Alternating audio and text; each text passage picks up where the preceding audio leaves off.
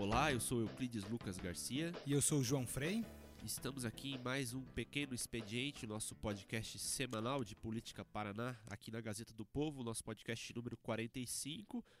E como não podia deixar de ser, né, além, é claro, de falarmos sobre a eleição, falaremos sobre o principal fato ainda que está agitando a política local, que a prisão e depois a libertação do ex-governador Beto Richa na, na madrugada da do último sábado, de sexta para sábado, ele foi deixou a cadeia por volta de, de uma hora da manhã.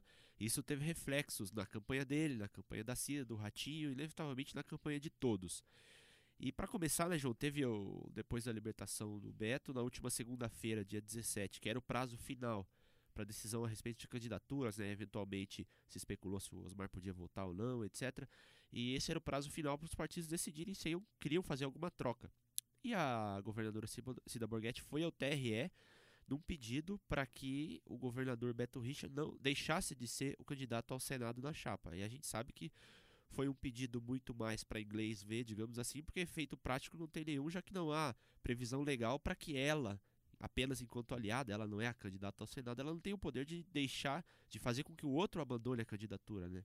É, eu acho que era para ter um, um salvo-conduto ali, né? Eu acho que a proximidade com o Beto Richa virou o cavalo de batalha da eleição, então é um candidato querendo mostrar que o outro é próximo do Beto, quer dizer, para ver quem estava mais próximo, para ver quem poderia saber, quem poderia estar envolvido nisso tudo. Eu acho que essa tem sido a, a narrativa da campanha depois da prisão do Beto. E ela coloca nesse documento, se você for lendo o documento que ela colocou ali no processo, é, ela fala que o PSDB nunca entrou na campanha de verdade, que o governador Beto Richa não estava pedindo voto para ela, quer dizer, então tenta colocar é, uma certa distância na participação do Beto. Se a gente for ver, parecia um pouco aquele discurso que o, que o Ricardo Barros vinha fazendo, um pouco antes, quando deu aquele, aquela confusão ali, que eles não sabiam se iam fechar aliança, não iam fechar. As conversas vinham bem, aí um pouco antes do, do período de registro da, das convenções, começaram a ficar um pouco confusas, e esse era mais ou menos o discurso do Ricardo Barros, né? Dizer que o Beto nunca tinha entrado na campanha, não estava não tava sendo parceiro, então ela coloca isso no documento que ela colocou lá no. que ela mandou para o TRE.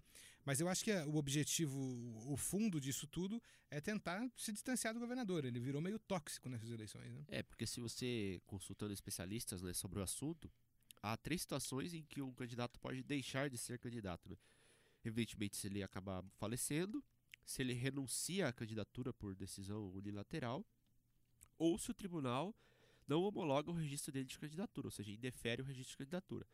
O Beto não morreu, não vai renunciar, tal que tudo indica. O registro dele está pendente ainda de julgamento, mas aparentemente não deve ter maiores problemas, né? Porque ele não apesar de haver um pedido do Ministério Público Eleitoral para indeferir, etc., não, não deve ser isso acontecer. Ou seja, não há é, aspecto legal para nesses argumentos que a governadora apresenta. Né? Ah, o fato dele não fazer campanha para ela não tem nada a ver com a justiça eleitoral. Isso que se resolve internamente na campanha. E haveria uma quarta possibilidade que não está prevista na lei, se é o caso do PSDB expulsa ou se ele se desfilia do partido, que a gente sabe que não vai acontecer, até porque ele é o presidente do partido no estado. Ou seja, não há nenhuma chance da, do pedido da governadora prosperar. O que a gente imaginava no início é que o próprio Beto, diante do acontecido, podia recuar, né? Porque é, é um desgaste. Ele já. Muita gente já imaginava que ele poderia ter problemas para se eleger, apesar de ser duas cadeiras, de serem duas cadeiras em disputa. E depois de uma prisão, é, muita gente imaginava que ele podia recuar, ou mesmo retirar a candidatura ao Senado, ou quem sabe eventualmente fazer igual a Écio fez em Minas, por exemplo, e para deputado federal, que é uma quantidade infinitamente menor de votos, que ele vai precisar aí 100, 200 mil votos. Não é o que, que aconteceu, né? Ele tem dito que a candidatura dele é irreversível e me parece que é, ele não tem muito, muita opção a fazer, né? Porque se a gente pegar uma candidatura a deputado federal, não, não haveria certeza dele ser eleito, primeiro ponto, né? E segundo, ele teria ali 5, 6 segundos na televisão para dizer o nome e o número dele apenas. Numa candidatura ao Senado, ele tem 1 minuto e 10 nessas duas semanas que ainda restam para a eleição, três desde quando ele foi solto, né? É, para expor o lado dele, a versão dele. Ele tem dito que foi perseguido por essa decisão, enfim. Ele vai usar esse tempo que tem para tentar ainda reverter esse desgaste, porque a partir do dia 8 de outubro ele passa a fazer parte da história, né? Ninguém vai mais ouvi-lo, a não ser em momentos que ele tiver que responder judicialmente, a imprensa vai procurá-lo, né? É, e foi o que ele fez, né? Quando ele saiu ah, quando ele saiu da prisão, logo na, se não me engano, foi na terça-feira que foi ao ar o programa dele, uh, já mostrando. Segunda noite. Na segunda noite. Uh, ele já apareceu no programa eleitoral. Enquanto ele esteve preso, o senador Alex Canziani, que é outro senador da chapa, usou todo o tempo do, do, do candidato ao Senado, então eles não mantiveram, não mantiveram a propaganda do Richard, se não me engano, só no primeiro dia que eles mantiveram, depois já, já substituíram. Ah, e ele foi lá, usou o tempo de TV para dizer que a justiça tinha errado, que no final ele termina num tom, num tom dramático, porque tudo isso tem um, além das implicações políticas, um drama pessoal muito grande de ter sido preso, de ter visto a mulher ser presa, de ter visto o irmão ser preso, de ter visto amigo sendo preso. Tem, tem, todo, tem toda essa foram carga. Na, foram, ele próprio disse que foram na casa da mãe dele fazer busca apreensão. Exatamente. Ele reclamou que anunciaram que ele e a Fernanda estavam presos na frente do, fi, do filho mais novo deles, ou seja, ele tem, tem usado esse tom emotivo nesses programas justamente para tentar se, se dizer vítima do, da, da, ação do Ministério Público, da Polícia Federal e tentar, usando a emoção, conquistar ou manter alguns votos que ele possa ter perdido. É, no fim desse primeiro programa, que é o programa que ele tem repetido, né, na, do, quando, quando tem lá o direito de usar o, o horário eleitoral, ele até fala assim, ele está se comunicando com o eleitor, quer dizer, com quem está assistindo o programa, mas no final ele diz: mãe, eles ainda vão te pedir desculpa. Quer dizer, um recado direto para a mãe dele, que dá muito esse apelo emocional, que virou o tom da campanha. Se a gente pensar, sair um pouco da TV agora e olhar para aquele primeiro evento que ele fez é, quando saiu, convidou prefeitos, vereador, prefeitos do interior, vereadores, aí, aliados políticos, para tentar fazer uma retomada da campanha, ver se conseguia animar a militância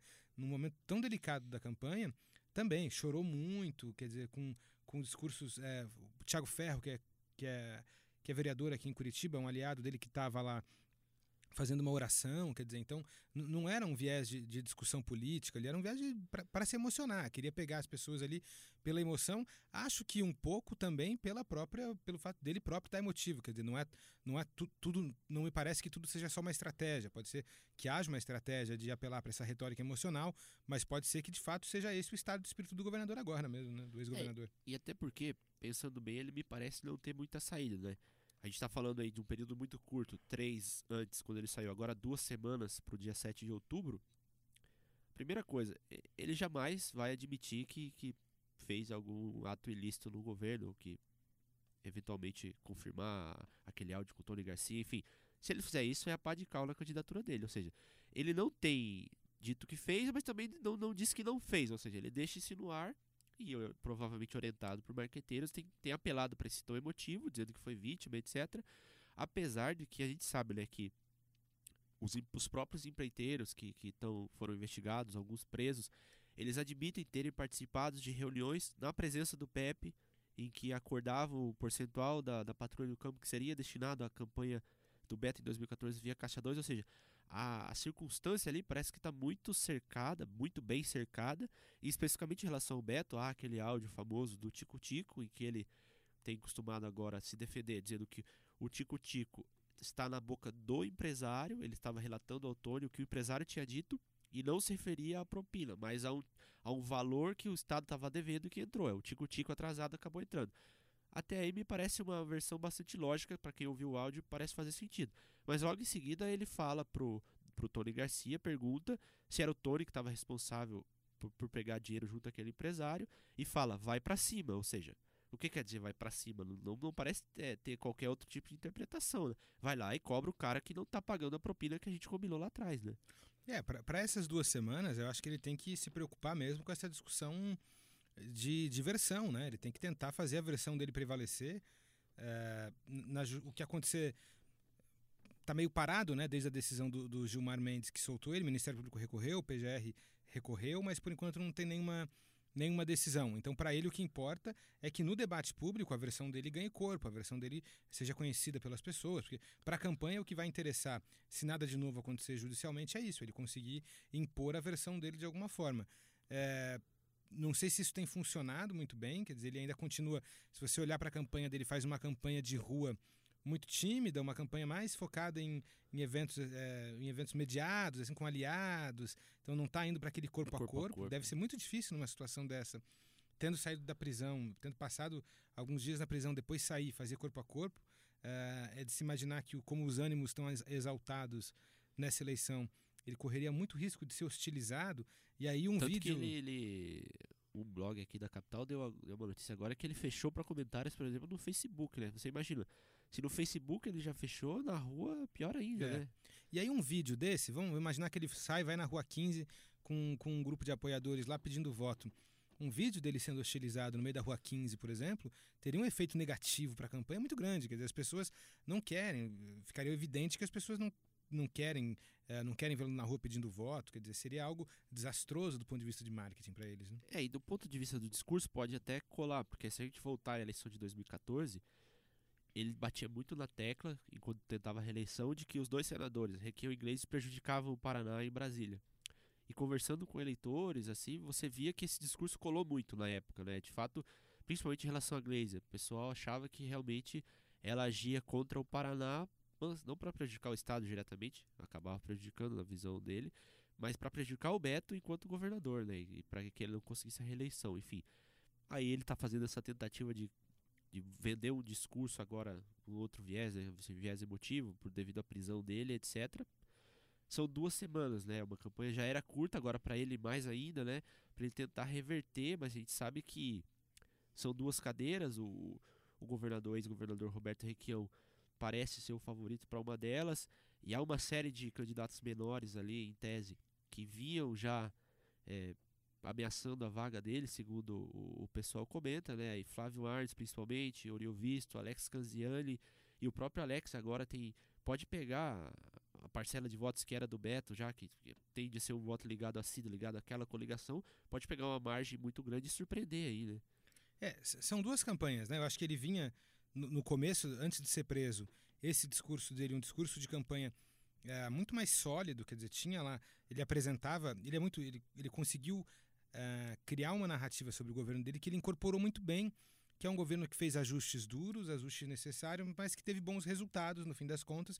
Então ele apresentava esses resultados e dizia que ele ia para Brasília para mediar, para conseguir fazer a situação continuar assim. Era uma, uma construção lógica de campanha, uma construção interessante. Depois que ele vai preso, parece esquizofrênico ficar falando sobre isso. Então ele tem que passar o tempo se ocupando, falando dele mesmo, se desculpando, se, se justificando mais do que se desculpando, na verdade. É, mas aí, esse é um ponto. Eu acho que o outro ponto importante de ser avaliado depois que ele saiu da prisão é como ele foi abandonado pelos aliados, né? Quer dizer, a, começa por esse pedido da Cida que você falou para tirá-lo da chapa, quer dizer, formalmente não queremos relação com esse, com esse candidato, então a gente quer não tem, como a gente falou, nenhum efeito prático, mas tem um efeito político disso. E esse, esse evento que ele chamou no, no comitê dele, é, tinha algumas fotos que saíram depois. Se o objetivo ali era animar a militância, dá para dizer que o evento foi um fracasso, porque não tinha quase ninguém. É, acho que 25 prefeitos foi o número que, que a gente conseguiu apurar. Os principais antigos aliados dele, dos deputados de peso, uh, tinha, tinha três deputados estaduais lá, estava o deputado Romanelli, o deputado André Bueno e o deputado Alexandre Cury, uh, mas muita gente, muito aliado histórico, antigo dele, ficou de fora. Não, não tinha lá o Rossoni, não tinha lá o Traiano, os ex-secretários, outros eram poucos prefeitos do interior. Então, se o objetivo era animar, eu acho que o tiro saiu pela culatra, acabou desanimando, vendo que, de fato, uh, os candidatos não querem complicar a própria campanha, tendo que pegar o ônus da campanha do Richa. E a gente tem notícia conversando com, com candidatos, esses, esses de alto, alto escalão, digamos assim. A gente sabe que muito, muito material de campanha que era colado com a imagem do Beto teve que ser jogado fora às pressas, né? Depois que ele foi preso. Você imagina, o sujeito tá abrindo mão de dinheiro, né? Porque foi material que ele mandou fazer, já pagou e tá jogando fora. Então, no cálculo dele, sai mais barato fazer de novo do que distribuir com o Beto. Isso quer dizer que ninguém quer associar a imagem a ele. E política, você depende muito desses aliados para pedirem voto para você. Né? Você, você é candidato ao Senado, então você tem lá seus candidatos a deputado com quem você com quem você conversou, acertou lá, combinou de fazer um material junto, e o cara, você vai passar o dia em Telemaco Borba, pede voto para você e pede voto para ele. Ele vai passar o dia lá em Marialva, pede voto para ele pede voto para você. Fala, fala do seu governo, fala das suas propostas. A hora que você perde esse tipo de gente, tua campanha perde dimensão. Você, você fala com menos gente, você tem menos gente uh, defendendo o seu nome. É, aí eu não sei nem se é menos gente, você é a única pessoa que está defendendo seu nome na prática, né? Porque ele tem mantido a agenda praticamente em Curitiba, né? Gravando programa, dando entrevista para emissora de rádio e televisão, etc. É o que você falou, é, dificilmente vai para o interior, ou mesmo aqui na capital, para a rua, sob o risco de ser gravado sendo hostilizado, falando que é corrupto, que merece para cadeia, etc. dali a 30 segundos isso já está na internet, já está no Facebook, nos WhatsApps da vida e, e, o desgaste que já é grande passa a ser estrondoso, né? E, e como a gente vinha comentando, essa a, a, a, perda não é só da prisão em si, é dessa essa, esse afastamento de aliados para pedir voto no, no, interior, né? Que é e justamente é, ele perdeu o principal trunfo que ele construiu durante sete anos e, e três meses no governo de ter todas as prefeituras praticamente na mão, vereadores, etc., que é que ia garantir a, a eleição dele para o Senado, né? E hoje ele não, não tem mais nada disso. Né? É, ele sempre se dizia um governador municipalista que visitou os 399 municípios do estado. Eu acho que se a gente poder pe pegar um exemplo que mostra bem o que está acontecendo, é a, a situação dele com o prefeito Rafael Greca. Quando o Greca foi eleito, um dia depois da eleição do Greca, um dia depois da posse, não lembro exatamente quando foi, os dois apareceram de mãos dadas, dizendo que essa união entre os dois ia resgatar Curitiba, todo aquele discurso. E durante todo o momento em que o Greca era prefeito e o Richa ficou no governo, era uma aliança muito forte. Os dois estavam sempre juntos, os dois se apoiando. Uh, o Greca, quando conseguia, até depois que o Beto já tinha deixado o governo, o Greca, quando ia inaugurar alguma coisa aqui na, na cidade, inaugurar uma obra, levava o Beto junto, já mesmo sem ser governador, para ele poder aparecer num evento em tese positivo para ele depois que o, que, que, o Beto foi preso, solto, da, afinal, o, o, Rafael Greca não, não falou nada, não apareceu, não foi no evento, apareceu no programa do Canziani, declarando apoio ao Canziani. Então, eu acho que essa é, postura do prefeito da capital ilustra bem a postura que está todo mundo tendo com o ex-governador. É, e para pegar um reflexo talvez mais imediato aí, quem mais sofre com isso é, é o filho dele, né? o Marcelo Richa, é candidato a deputado estadual. A gente sabe que o chapão que eles formaram da coligação da CIDA é um chapão muito competitivo, porque ali tem deputados extremamente bem votados, Alexandre Cury, Romanelli, Thiago Amaral, Artagão, enfim, são deputados que assim, a coligação deve fazer muitas cadeiras, mas você precisa fazer também muitos votos para estar tá nas primeiras colocações e pegar essa cade essas cadeiras, ou seja, a vida do Marcelo Richa já não era fácil numa situação normal, mesmo tendo o pai ex-governador e candidato um dos favoritos ao Senado. Agora é praticamente impossível, né? não dá para descartar, evidentemente, mas a vida dele passa a ser muito dura, né? E cria-se uma outra situação também. No caso dele não se eleger, o Greca certamente não vai aceitá-lo como secretário de esporte na prefeitura novamente, né? É, ele tinha, ele passou dois anos na, na frente, da, frente da Secretaria de Esportes e era um espaço em que ele estava construindo a candidatura dele, né? Então, eles, eh, na Secretaria de Esportes, ah, enquanto todas as secretarias viam, viam suas receitas diminuindo, a prefeitura passava menos, contingenciava os recursos da secretaria. A Secretaria de Esporte ganhou recurso, passou a ter mais servidores comissionados do que tinha antes. Quer dizer, virou uma secretaria que, em tese, é, não, não é das secretarias mais importantes da prefeitura, mas ela foi ganhando um corpo que não tinha. E é uma secretaria muito boa de fazer campanha, porque você vai, faz um evento no fim de semana, apoia um campeonato de judô, vai lá, conversa com todo mundo. Ela permite esse contato com a população muito grande. Então ele estava nos bairros direto, estava participando de caminhada, de corrida, de pedalada. É, e aí teve todo esse espaço do Greca. Agora, como você falou, de fato complica, ele perde o principal cabo eleitoral, e isso dá um, é um baque político para ele é, muito forte, e no momento em que ele achava que estava tudo rumando ali para o plano seguindo de acordo com o que tinha sido pensado lá atrás. Né? É, eu acho que um outro reflexo interessante da gente olhar na campanha é um reflexo menos direto, não, não olhando só para o Beto. Quer dizer, como de certa forma todos os, os, três principais candidatos foram atingidos de algum modo com essa prisão, vamos, vamos pensar lá então. A governadora, a governadora Cida Borghetti tinha o Beto Richa na sua coligação e foi vice dele durante todo o segundo mandato. O Ratinho Júnior foi secretário de desenvolvimento urbano dele do fim do primeiro mandato até quase o fim do segundo. Saiu antes, ali em 2017, ele saiu né, da Secretaria de Desenvolvimento Urbano. E o João Arruda, do MDB, que poderia surfar um pouco na onda dessas denúncias por ser um candidato mais identificado com a oposição e dizer assim: olha, tá vendo? É isso que esse grupo faz. Ele teve o sogro dele, o empresário João Malucelli, preso exatamente na mesma operação, envolvido também nesses esquemas da patrulha do campo. Então, a prisão do Beto mudou também toda a configuração e a, e a retórica de todas as campanhas, uh, dessas três principais campanhas ao governo. É, ela ficou muito mais pesada, né? virou uma campanha. Ela vinha como uma campanha, na maior parte do tempo, é, não tão negativa, não tinha tanto ataque. Quando tinha, era algo mais. É, falando sobre as relações políticas e tal, mas depois disso começaram a vir coisas pesadas, uns comerciais pesados, acusações, dizendo que estava envolvido na sujeira, o outro dizendo, ah, esse que ataca é genro daquele lá que também foi preso. Quer dizer, mudou o tom da campanha, né? E é, e é interessante você ver porque era natural que, apesar de ter o sogro, enfim, é, envolvido, não é uma relação tão direta assim, né? O, o João Arruda não participava da gestão da J. Malucelli, enfim, apesar de ter sido alvejado um pouco, não é tanto assim. E ele já, já partiu para o ataque, né, usando evidentemente a prisão do ex-governador, que era ligado de certa forma formalmente à Cida e informalmente ao Ratinho, que fez parte do governo dele. Ele partiu para o ataque de forma muito incisiva. Mas o que surpreendeu foi o Ratinho, que todos colocam como favorito, responder a esses ataques. Né? Ele, tinha, ele, tinha, ele sempre disse que não, não ia fazer ataques, etc., até por justamente todo mundo achar que ele é o grande favorito. Mas ele respondeu e respondeu pesadamente aos ataques do, do, João Arruda, né? Isso que, de certa forma, surpreendeu a todo mundo, né? É, porque quem ataca sempre perde um pouco, né? Essa é meio que uma máxima do marketing político. O, o candidato, quando ele ataca o outro, ele se beneficia na medida em que talvez consiga tirar alguns pontos do outro, mas essa postura mais ofensiva também não agrada muito o eleitor. Então, o eleitor, ah, quem ataca acaba perdendo um pouco. Se você olhar na propaganda que o Ratinho Júnior responde ao,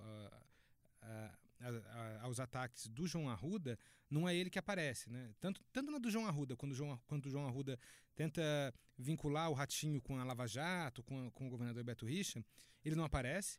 Tanto na resposta do, do Ratinho, ele também não aparece. Quem aparece falando é a apresentadora do programa dele lá, é uma mulher atriz, enfim, que interpreta é, essa apresentadora do programa dele. Então, para ele fica. para o candidato não aparecer ali para tentar associar um pouco menos esse discurso ofensivo à imagem do candidato. Algumas propagandas até se tem dificuldade de saber quem são, né? É, de quem é. Você, você olha, você se deduz, imagina se você lê no cantinho ali, aparece a coligação. Mas tem algumas que até não aparecem. No final, ah, então fala mal de um e aí no final pede voto para o próprio candidato. Algumas, até, até isso elas omitem. Então é isso, né? A gente vai continuar acompanhando aqui. A gente sabe que o governador aí vai ter duas, ex-governador Beto Richa vai ter duas semanas para tentar reverter esse quadro e fazer vingar esse discurso que a gente comentou aqui longamente desse tom mais emotivo, dizendo, colocando-se no papel de vítima. Vamos ver se vai vingar. E também temos a, a eleição ao governo do estado, que a gente sabe que está uma disputa ferrenha para tentativa de fazer o, o, a eleição ir para o segundo turno, lá no dia 31 de outubro. Então você vai continuar acompanhando essas duas últimas semanas derradeiras aí para levar você até a urna no dia 7 de outubro. A gente tem todo o nosso material aqui no site. Você pode acessar, conhecer os nossos candidatos para votar melhor. A gente volta na semana que vem. Valeu, João. Até mais.